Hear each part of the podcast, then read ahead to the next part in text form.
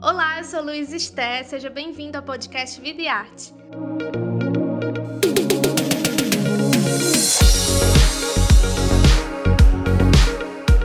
Nessa nova temporada, a gente vai conversar com diversos artistas brasileiros.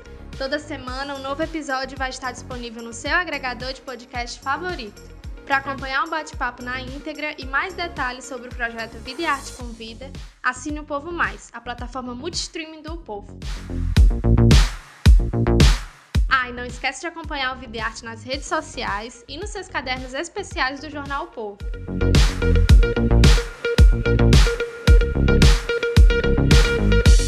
Nesse quarto episódio, a gente conversa com a cantora e compositora Ana Vilela. Paranaense, ela iniciou a carreira na música em 2016, quando lançou a canção Trem Bala e viu seu nome alcançar as paradas de sucesso do Brasil e do mundo para falar de carreira, lançamentos, arte e cultura no Brasil de 2021. Com vocês, Ana Vilela. Na sala de estar que eu prometo ser para sempre o seu. Porto seguro, eu prometo dar-te eternamente o meu amor. Oi, Ana, é um prazer te ter aqui. Oi, tudo bem? Muito prazer. Estou muito feliz de estar aqui. Obrigada pelo convite. Oba! Ana, para começar a nossa conversa, eu quero saber quando começa a sua relação com a música, assim. Ela vem desde a infância? Como... Desde a infância. Desde a infância eu sempre gostei muito de música, assim, desde muito pequena, né? Sempre gostei de cantar, sempre gostei dos instrumentos, de, de pegar no violão, de brincar com o violão, mesmo quando eu ainda não sabia tocar. É, e aí fui aprendendo, fui né, entrando nesse caminho da música aí ainda mais conforme eu fui crescendo, né? Primeiro me apaixonei por cantar e não sabia tocar nada, mas sempre gostei de cantar. E depois de um tempo aprendi a tocar violão com 12 anos para poder escrever. Eu gostava muito de escrever, sempre gostei de escrever. E eu queria compor, eu queria aprender a tocar para poder escrever música. E, e aí foi assim que eu fui aprendendo música, e aí com 12 anos comecei a tocar violão e compor, e aí foi só, só vitória. e aí o que você costumava escutar, assim, que costumava é, treinar no violão? Cara, eu, na época que eu aprendi a tocar violão, que eu tinha uns 12, 13 anos, eu escutava muito Clarice Falcão, Malu Magalhães, né? Essa galera que tava surgindo, assim, naquela nova MPB que a galera fala, né? E... Mas acho que é isso. Eu, eu escutava mais essa galera mais docinha, assim, né? Que cantava fofinho e tal. E na minha infância, quando, quando eu comecei a ouvir música, quando meu primeiro contato com a música foi através de música sertaneja, por causa dos do meus avós, né? Eu cresci em Londrina, Paraná, que já é uma cidade muito sertaneja, tem muita influência sertaneja. E os meus avós ouviam muito, então eu, eu comecei a ouvir sertanejo muito cedo, e aí depois conheci MPB, e aí me apaixonei. e aí você falou que começou, né, aprendendo violão ali, e quando começa o ofício mesmo, quando você decide, é isso que eu quero para a minha vida? Cara, foi com trem bala, assim. Na verdade, eu sempre soube que eu queria isso da minha vida, mas a partir de um momento por causa das condições financeiras que a gente tinha em casa, enfim, eu entendi que eu teria que tratar isso como uma vontade meio utópica, assim, e, correr atrás das minhas coisas para ajudar a pagar as contas em casa e tal. E aí, depois que Trembala estourou, eu vi essa porta se abrindo pela primeira vez, assim, essa oportunidade de poder trabalhar com música, de poder fazer o que eu gosto. E aí eu agarrei e começou a minha carreira ali, naquele momento. Uhum. E você tinha quantos anos quando eu tinha 18. 18, 18 anos. muito nova, né? Sim, sim, novíssima. E como foi isso, receber a canção com 18 anos, repercutiu inter internacionalmente? É, como que você olha para a música hoje até? Como que foi esse sentimento naquela época, né? E quando, sim, sim. como você olha para a música hoje? Se puder cantar um trechinho também.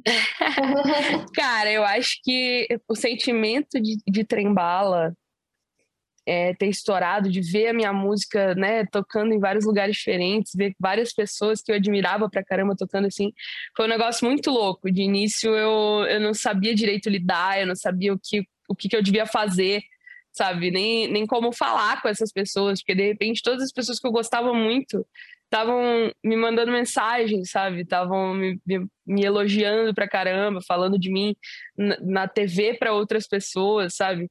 Então, assim, era um negócio muito louco. Eu, eu demorei para me acostumar, sabe? Eu demorei para não que, que eu tenha me acostumado, assim, sabe? Eu acho que isso é uma coisa que nunca passa, essa sensação de ver as pessoas, por exemplo, quando está fazendo um show e ver todo mundo que está na plateia cantando uma coisa que você escreveu, sabe, dentro do seu quarto. É uma coisa muito louca, assim, é uma sensação que você não se acostuma mesmo. Mas eu demorei um tempo para entender é, o que estava acontecendo, assim, porque a minha música ter estourado foi uma coisa também muito fora de controle, né? Eu postei eu postei, não, eu, eu mandei para uma amiga a música, eu mandei para ela no, no WhatsApp, e aí ela mandou para outra pessoa, que mandou para outra pessoa, e foi uma corrente que estourou a música sem eu nem saber. Então, assim, foi um negócio muito insano. No início eu nem dormia direito, assim, porque era uma coisa que eu queria muito, e eu tinha muito medo de perder, né, de, de não saber lidar e tal, então foi muito complicado no começo. Mas acho que é isso. E tinha outra pergunta que você me fez, que é como, como eu vejo é a música. É como você né? vê a música hoje, assim, depois desse mais ou menos cinco anos, né? A música você fala trembala em si. Isso, trembala. Cara, eu eu acho que trembala tem uma força absurda, assim, que eu sinceramente não entendo muito bem o porquê, eu não sei por que as pessoas têm tanta, né, aderiram tanto a trembala e tem tanto amor, tanto carinho até hoje, assim. Mas eu ouço de várias pessoas que Trembala é uma música que não vai passar, sabe? Que é uma música que as pessoas continuam ouvindo e realmente, assim, os números é, não caem, sabe? Desde que a música tá, tá no ar, desde que a gente lançou a música nas plataformas, os números dela não, não descem, sabe? A gente continua tendo muito ouvinte, muita gente ouvindo a música. É, então, assim, eu acho que ela, ela respira ainda, a música continua né, indo muito bem e tal. As pessoas é, reconhecem que ela foi uma música que marcou muito ali aquele período de, de 2017, quando ela saiu, teve muita coisa também. A gente estava entrando nesse, nesse começo de bagunça que chegou ao que a gente está hoje no, no, Brasil.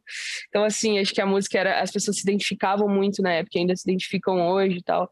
E é, e é engraçado porque uma vez me falaram que as pessoas usam trem-bala para dar de presente sabe? Que um manda pro outro, assim, com uma forma de, de tipo, cara, ouve essa mensagem aqui, eu ouvi e pensei em você, sabe? Ou é isso que eu sinto, é assim, como eu me sinto, é assim que eu me sinto em relação a, você ou a, a situação.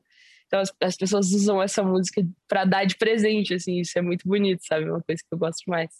De que forma você vê, assim, que a sua arte, ela pode levar uma reflexão crítica sobre o Brasil, até sobre o mundo? Cara, assim, eu eu gosto de falar dessas coisas na minha, na minha música, na, na minha arte, enfim, mas nunca com essa intenção de, ah, eu quero é, ser uma paladina da justiça agora e falar sobre as coisas. Não, sabe, é realmente muito isso de, de, tipo, eu sei a relação que eu tenho com as pessoas que me seguem, que me acompanham, que são muito próximas e, e, conhecem meu trabalho, os meus fãs de verdade. E, e, eu gosto quando eu escrevo alguma coisa que de alguma forma leva essas pessoas a discutirem, sabe? E a de repente quererem mostrar o meu trabalho para outras pessoas, falar, cara, mas já pensou desse ponto de vista aqui e tal. E isso me deixa muito feliz, assim, sabe? Ver que uma coisa que eu escrevo porque tá me deixando inquieta, ou no caso de tanta gente que não é minha, não foi eu que escrevi, foi o Gugu, mas que eu interpreto porque me representa e porque também me deixa inquieta, sabe? É, saber que aquilo provoca uma inquietação nas pessoas, assim. Eu não falo inquietação é, como uma coisa ruim, assim, mas como uma coisa que move a gente, sabe? Que faz a gente uhum. Refletir. Acho que atualmente a gente está vivendo um período onde as pessoas têm muita preguiça de pensar. Não estou falando isso com uma forma de, de diminuir ninguém, mas eu falo que é verdade, assim, a gente está sendo programado até porque tanta tecnologia celular e, e internet, computador, o tempo todo a gente está em frente a uma tela, cada vez mais as coisas têm ficado difíceis de processar, assim, sabe? A gente está cada vez mais no piloto automático para tudo. E, e aí é muito bom, assim, poder saber que, de alguma forma, as pessoas que escutam meu trabalho querem refletir sobre isso, sobre alguma coisa da vida delas. Sim, e mais ou menos nesse sentido, você foi convidada para gravar a música Laços, né? Que fala Sim. também sobre esse momento ao lado do Nando Reis, grande Nando Reis.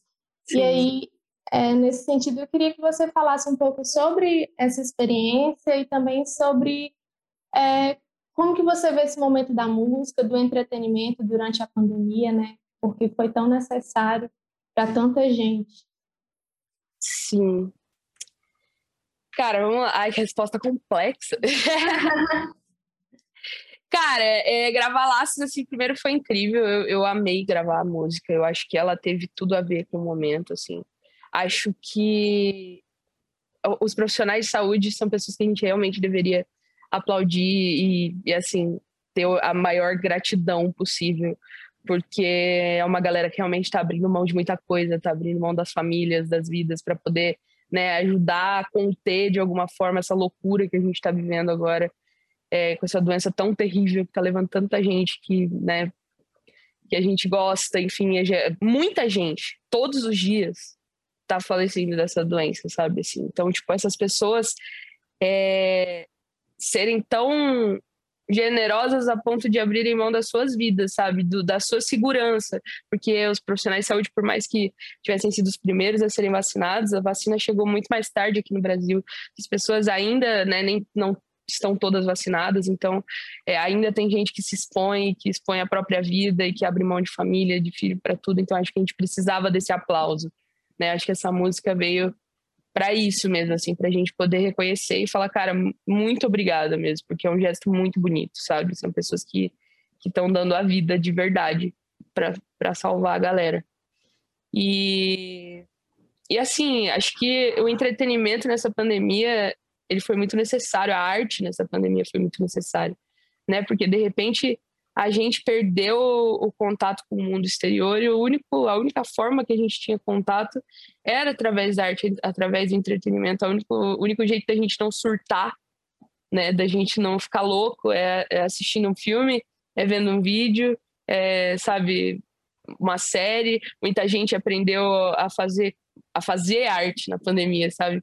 A tocar um instrumento ou a pintar ou a cantar, enfim, porque a arte salvou muito também nessa pandemia, sabe? A, cabeça das pessoas, assim. É, e eu acho que veio num momento muito oportuno para a gente entender que o quanto a arte é necessária, o quanto a cultura é necessária, né? E principalmente num governo onde ela está sendo deixada tão de lado, sabe? A gente poder perceber que realmente a sociedade não vive sem arte, sem música, sem cultura, sem filme, sabe? Então, para a gente dar um pouquinho mais de valor assim também. Para continuar acompanhando esse bate-papo, acesse o Povo Mais, a plataforma multistreaming do Povo. O link de acesso está na descrição desse episódio. Até a próxima. Para um pouco, para.